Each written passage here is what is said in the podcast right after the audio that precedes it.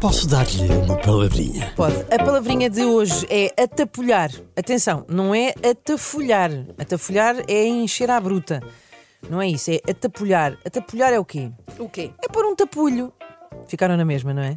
Pois é. Sim. Então, um tapulho, vou explicar, é o que se usa para tapar alguma coisa, como uma rolha, por exemplo. Ah, E portanto, atapulhar é o mesmo que tampar.